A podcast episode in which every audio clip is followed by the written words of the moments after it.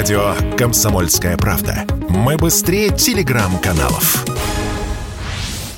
и капитальный, и косметический. В России ремонт и отделка в этом году стали на треть дороже, рассказали известиям представители отрасли. На треть – это в среднем по всем категориям. Отдельные позиции подорожали вдвое, например, освещение. При этом найти адекватные цены на рынке все же можно, считает руководитель Всероссийского центра национальной строительной политики Александр Моор. Например, если мы говорим о материалах, там итальянская сантехника, которая стоит там сотни тысяч рублей. Есть аналоги, которые стоят недорого. Как бы, ну вот если говорить о доставке там какой-то очень дорогой каких-то материалов, там, конечно, она подорожала, потому что новые пути обхода через Турцию, там, и, я не знаю, как угодно везут для того, чтобы привести вот человеку принципиально нужно именно это. В целом, если мы говорим совокупности вот всего рынка, то как бы альтернативные поставки а, уже осуществляются. Наш бизнес тоже подхватил, начинает дополнительно задействовать свои мощности для того, чтобы обеспечить рынок. Поэтому все стабильно в этой части точно.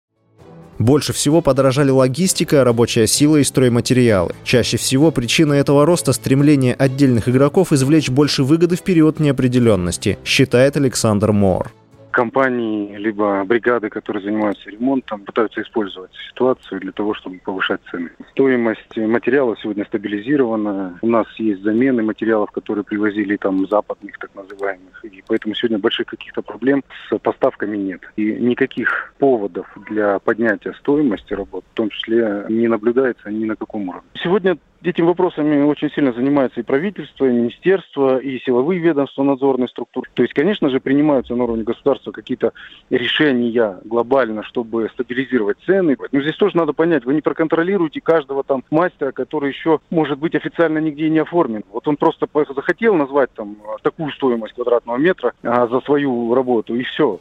Интересно, что за лето цены на материалы все же откатились чуть назад и стали на 3-5% меньше. Василий Воронин, радио «Комсомольская правда».